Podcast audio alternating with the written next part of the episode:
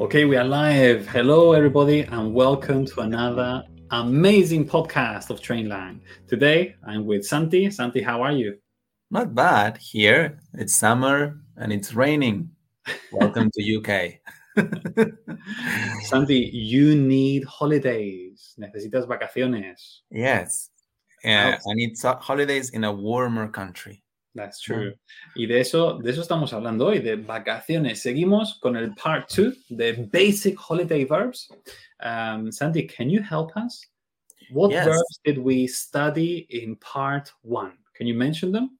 Yes, if you probably have listened to part one, there we learned about travel, uh, viajar, pack, empacar o hacer las maletas. We learned book, que no es libro. ¿eh? Es eh, hacer una reserva ¿eh? de hotel o de un vuelo, ¿eh? to book a flight, to book a hotel, to arrive es llegar, pero también vimos que si queremos salir en, en tren o en avión is to depart. The train is about to depart. Va a salir el tren. So arrive, llegar, depart, salir. We also learn about relax. Huh? I love to relax on the beach. Huh? No hace falta traducirla. To explore, que es explorar. To visit, we can visit museums, we can visit parks, etc. Visitar. We also learn how to say comer, to eat. Let's go to eat. We saw, vimos que to eat in past tense is to eat. Huh? Ate. I ate breakfast this, this morning. And the last one we saw was to order. Huh? I would like to order a pizza. Huh? Me gustaría, no es ordenar, sino pedir. Huh? Pedir una pizza o pedir lo que sea en un restaurante. ¿eh? Perfect. Well done. Thank you. Thank you, Santi. So now we move on with the next 10 verbs. Por cierto, en una de esas, si no lo habéis oído, hablamos que la, hay un verbo que se llama have y no es tener. Significa otra cosa. Si no lo habéis oído, o si, si lo habéis oído, sabéis de lo que se trata. Si no, os animamos no que, escuchéis, que escuchéis part one, the basic holiday verbs. The next verb is to take photos. Very easy. Everybody takes photos on holidays. We all take photos. Santi, how do you take photos on holidays? Do you have a camera on your cell phone? Sadly, no, I don't have a camera. I wish. Huh? Oh. I take photos on my cell phone, on my iPhone. Yes. I have I have an action camera, which is really oh. small. A GoPro. yes, and it's so convenient. It's amazing, and the pictures are, are so cool. So we can say, I like to take photos of me and my wife when we are on holidays. what do we call that? ¿Cómo llamamos eso? Un selfie, ¿no? Pero yes. es igual en español. There's no word for it in Spanish. yes, selfie. Yeah, to take a selfie or to take photos is the same take, the verb take. Huh? Let's take a selfie. Huh? So it's almost the same verb. Huh? Yes, and we can also take photos of interesting things. Take photos of interesting things. Ese era fácil. Take photos. El siguiente, muy importante también. Estamos hablando de verbos básicos para las vacaciones. Recordamos, swim, swim. I enjoy swimming on a hot day. What yes. about you? Um, for example, she knows how to swim and enjoys it a lot. Huh? She knows how to swim. Ella sabe nadar. Huh? She Bien. knows how to swim. Y podríamos decir, si queremos decirle a alguien no, no sé nadar, sería I don't know, I don't know how to swim. No sé cómo nadar. Es la traducción literal. No sé nadar. I don't know how to swim. And Santi, where can we swim? Where? For example, we can swim in the lake during a camp- camping trip, trip, or we can swim in the river. Okay. It's a bit difficult, but you can swim in the river. Yes. Or at the beach, in a swimming pool, uh, in a jacuzzi. No, you can't swim in a jacuzzi. another another very important verb when we travel is walk. Walk. Andar. Can you give us any example for walk, Santi?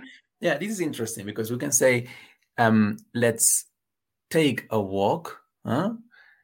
Uh, or let's walk, but let's take a walk along the promenade or uh, along the along the river, for example, you can say, huh? let's take a walk, sería vamos a pasear. Pasear, exactly. yes, no es tomar un paseo, un andar. Very good. Take a walk. Yes. So walk es un verbo importante porque puede ser también, uh, if I say, I have to, tengo que, I have to walk the dog. Hay que pasear el perro, sacar el perro a andar. O puede ser también un paseo. Let's take a long walk, ¿no? Vamos a, a tomar un paseo largo. Y luego está el verbo, walk. Do you, when we are on holidays, we walk a lot. Yes, so we always walk a lot on holidays. That's, those are not holidays. No, holidays are for relaxing. Yeah, to relax. You you are a backpacker, so you're lying. You do walk. yeah, too much. Muy bien. Otro verbo, ¿cuál sería? Um, the next one is interesting. Huh? Shop. We know shop, the noun shop, el nombre, el sustantivo, que es tienda. Pero to shop es comprar. Huh? For example, I want to shop for souvenirs. Huh? Souvenirs in Spanish, souvenirs. Stefan sabe eso. todo, el mundo, todo, el mundo, sabe eso, Santi. so I want to shop for souvenirs. Es quiero comprar souvenirs. ¿eh? Muy fácil. Very good. Um, I hate shopping on holidays. I don't like it. For me, it's a waste. Uh, well, no, not really, but for me, it's a waste oh. of time. I mean, shopping on holidays. Uh, if it's something quick, I'll have no problem. But yes, we also use shop a lot when you to shop for groceries at the local market or go shopping for food or clothes. Um, so yes, shop. Un verbo muy, muy vinculado a este sería pay. Pay, pagar. So we can pay in cash, en, con efectivo, or pay by card, con tarjeta. The next verb, which one is it, Santi? The next verb is enjoy, to enjoy. Huh? For example, I hope you enjoy your stay huh, here or your vacation. I hope you enjoy. And deseo que o espero que disfrutes. Very good. Y podemos vincularlo con otro verbo, ¿no? Por, por, por ejemplo, I enjoy visiting new places, or I enjoy eating local food. Lo importante es que después de enjoy usemos un verbo en gerundio. Uh, I enjoy walking, por usar los verbos anteriores. O Santi, do you enjoy taking photos? ¿Disfrutas? Yes, I enjoy taking photos of other people. Not yourself. Not really. No, I'm not that handsome. My yeah. wife disagrees, but she's the only one. Good. Something that we sometimes do when we are traveling, depends on the type of holidays, is learn, aprender. We learn, we can learn local words in the, in the, in the local language, or we can learn historical facts about the place we visit. Santi, do you like learning when you go on holidays?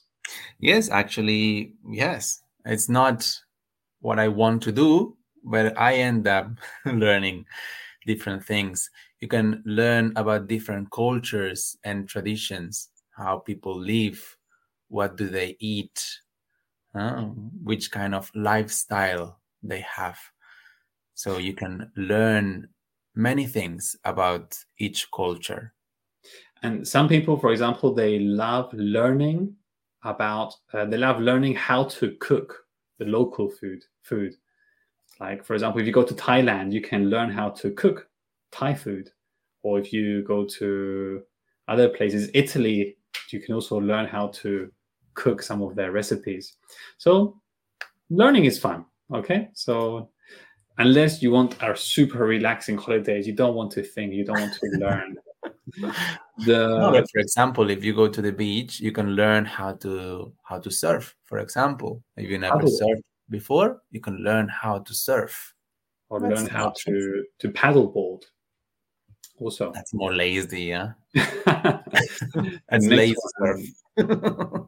talk when you go on holiday santi do you like talking to strangers to other people other tourists i like i, I enjoy talking i enjoy talking all the time. Okay. here in the podcast on holidays at work while sleeping. Really?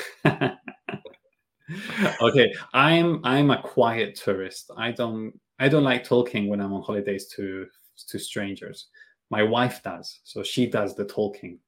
And she she is the one who meets new people talks to the receptionist at the hotel with the taxi driver. I'm, I'm the quiet traveler. She sounds fun. Yes she is. Much better than me. No. We're different all of us. Okay uh let's move on to the next verb which one is it? To buy. Yes uh, we talked before. To shop uh, we and we also talk about to pay and now to buy, que es comprar. Huh? For example, I need to buy a new swimsuit.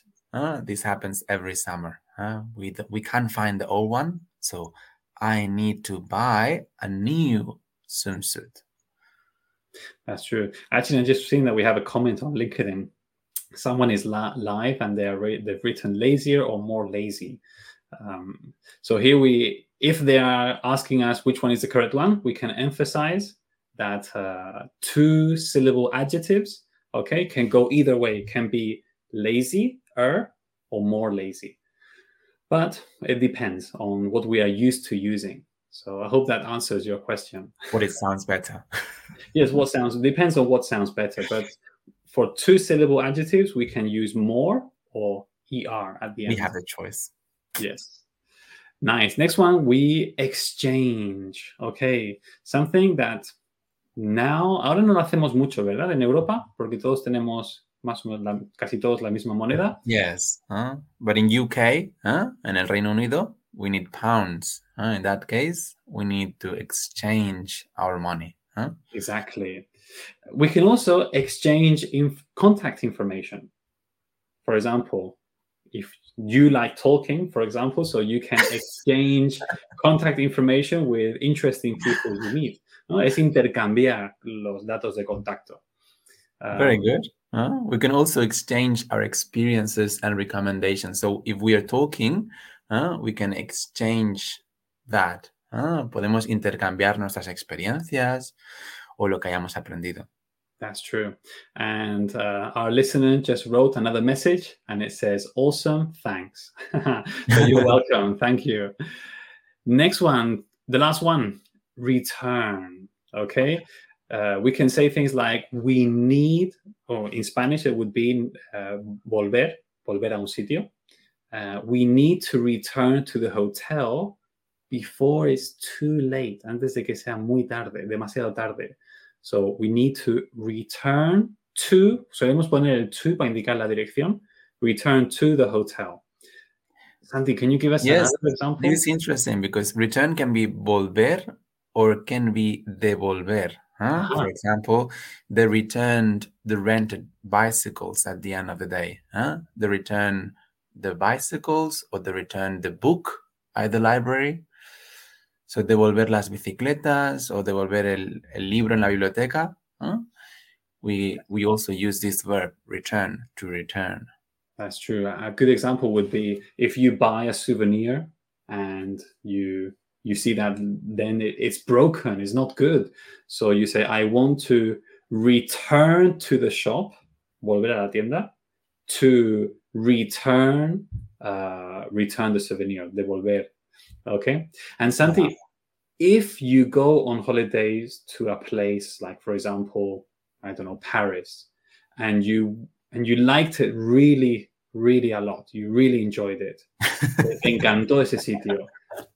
¿Qué es, es lo que sueles pensar? You can always return to Paris. We have to come Yes. back to Paris. Of we have to return to Paris. Es lo mismo. Okay, we have to come back or we have to return to Paris in the future in our next holidays. Santiago, thank you so much for your help today. Um, one, pleasure. last que- one last question. What if we, y si nuestros oyentes quieren practicar este vocabulario, practicar, eh, bueno, tener clases contigo, conmigo, con cualquiera de nuestros profesores o aprender el sistema de Trainline, ¿a dónde deberían de ir? Pues a tres